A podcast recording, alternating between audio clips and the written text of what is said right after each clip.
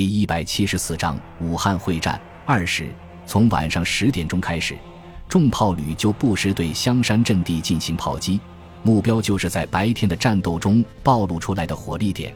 燃烧的火球不断从群山背后升起，以美丽的弧线划过漆黑的夜空，然后在山坡上燃起熊熊的火焰，宛如节日燃放的礼花。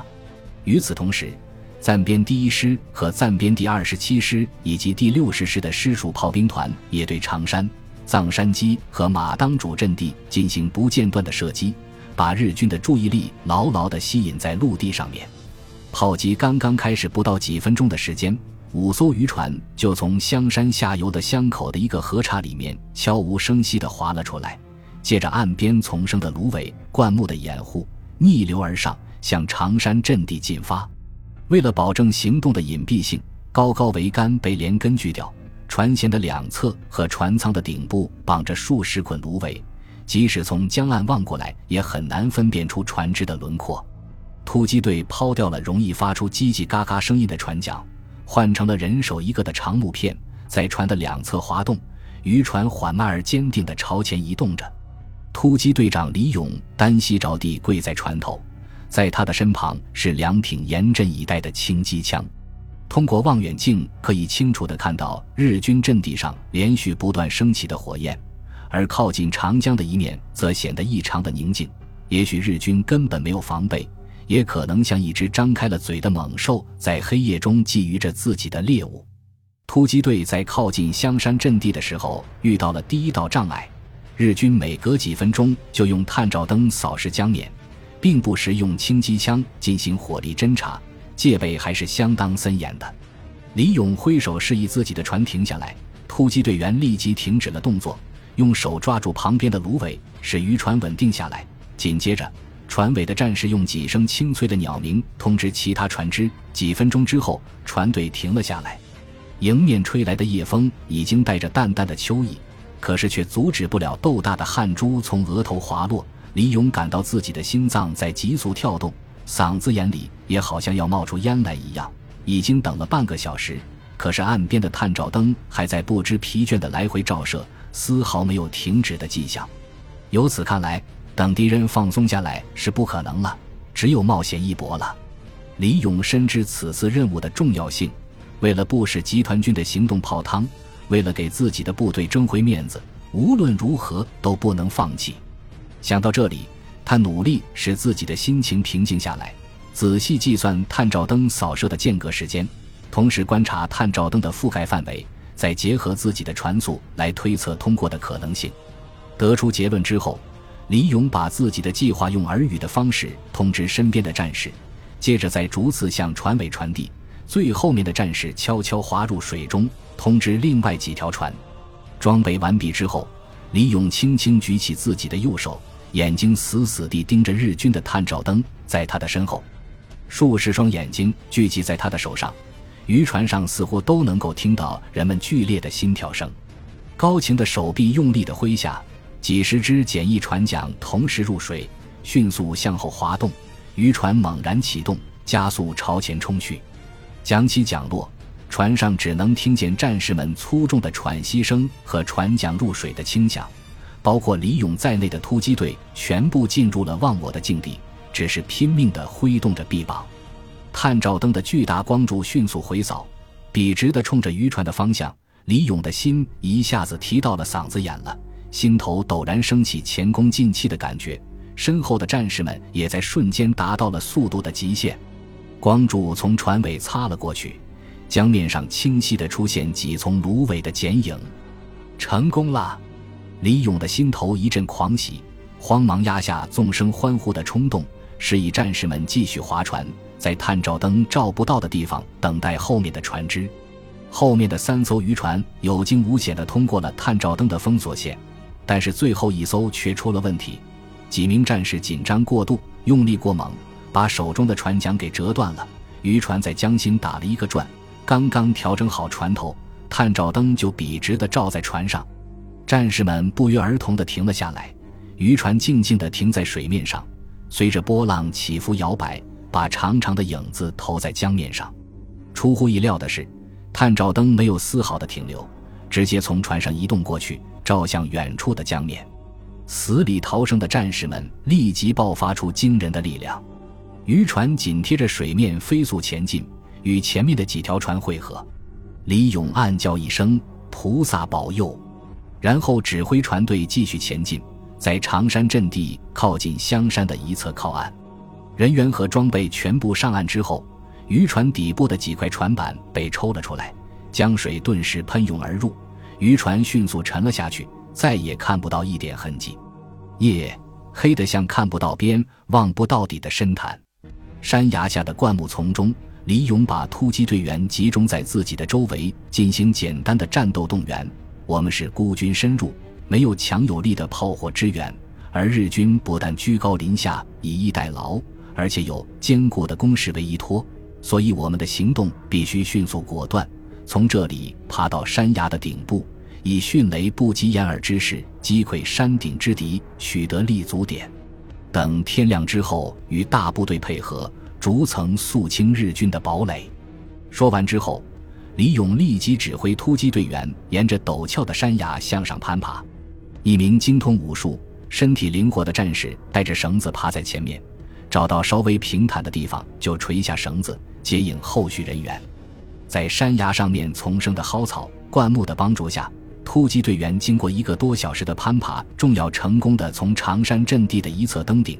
让突击队感到意外的是，近百平方米面积的山顶上居然没有一名日军在守卫。显然，敌人根本就没有料到中国军队会越过香山直接攻击这里，更没想到会从山崖下面直接登顶。突击队员大喜过望。急忙在山顶上构筑简易的环形战壕，然后静静地等待黎明的到来。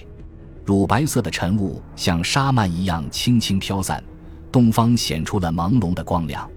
三颗红色信号弹腾空而起，突击队向大部队发出了冲锋的信号。信号弹刚刚消失在天际，炮弹就接二连三地落在半山腰上，一声声巨响传来。长山阵地上腾起一股股硝烟气浪，紧接着，日军的其他几个阵地上也响起剧烈的爆炸声。短促的炮击之后，隐蔽在山脚下的部队呐喊着冲了上来。子弹、手榴弹和枪榴弹顷刻间覆盖了日军的阵地的表面，到处都是耀眼的火光和滚滚的浓烟。冲出百余米之后，战士们纷纷卧倒在地，挖掘简易的掩体。嘴里的喊杀声反而更加响亮。与此同时，炮兵把几十颗烟雾弹发射到日军阵地的前沿，用浓烟遮挡住了敌人的视线。听着阵地前面激越的呐喊，日军丝毫不敢大意，疯狂反击。从坑道、地堡和堑壕里面喷射出条条火舌，在地面上交织成巨大的火网，死死地封锁住前进的路线。李勇把突击队分成十几个火力组。从山顶悄悄地往下摸，把暴露出来的堡垒逐一清除。每当发现一个射击孔，突击队员就先投进一颗手榴弹，然后用火焰喷射器向里面喷射高温的烈焰，把密闭的空间变成人间地狱。龟缩在里面的日军连惨叫都来不及发出来，就被烧成人形的焦炭。没有火焰喷射器的火力组就把枪榴弹当作刺刀来用，直接伸到地堡里面发射。把坚固的堡垒从里面摧毁，声声巨响之后，水泥混凝土的碎块像下雨一样刷刷落在四周。战斗进行得干净利落，短短十几分钟的时间，突击队已经连续摧毁了二十多个地堡和火力点，还彻底摧毁了一个五十米长的坑道，反击的火力明显减弱下来。日军这时候才发现自己的阵地已经被中国军队渗透，开始进行疯狂的反扑。企图先歼灭山顶的中国军队，然后再集中全力应付山下的攻击。马当要塞的日军炮兵冒着密集的炮弹，把大炮推上阵地，把一发发炮弹倾泻在长山阵地顶端。炮弹呼啸着，在突击队员周围炸开，浓密的烟雾像一块偌大的黑纱，遮住了太阳，也遮住了蓝天，牢牢地笼罩在战士们的头顶上面。泥土、石块。丢弃的武器在弹片的尖叫声中狂飞乱蹦，重炮旅立即修正目标，用三分钟的急速射击，把马当要塞暴露的火炮全部摧毁，长山阵地的日军失去了炮火的支援。炮击停止之后，五十多名日军从一个隐蔽的坑道里面冲了出来，嚎叫着分梯次向突击队冲来。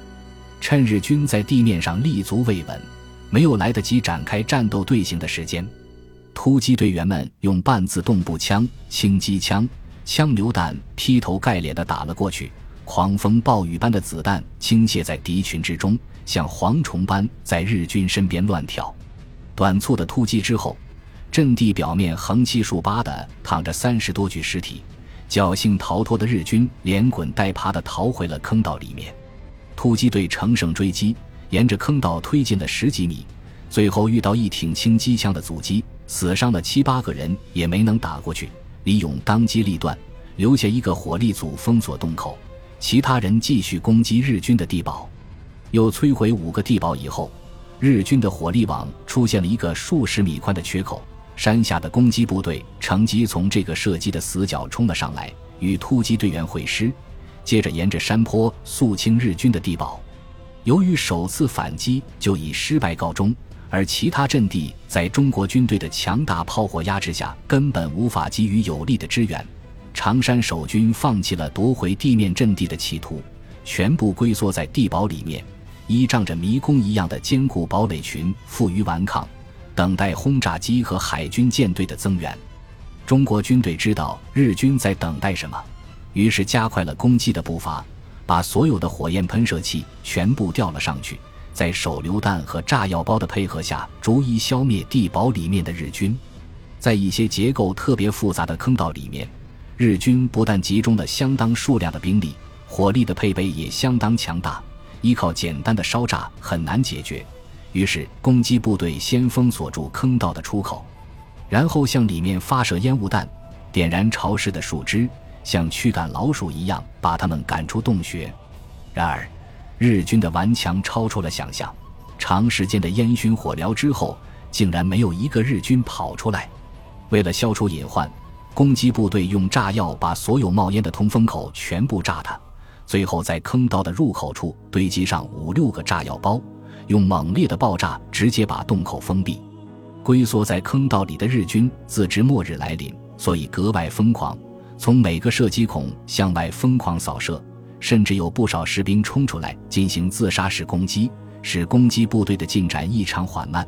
到了上午十点钟的时候，还没有完全占领长山阵地。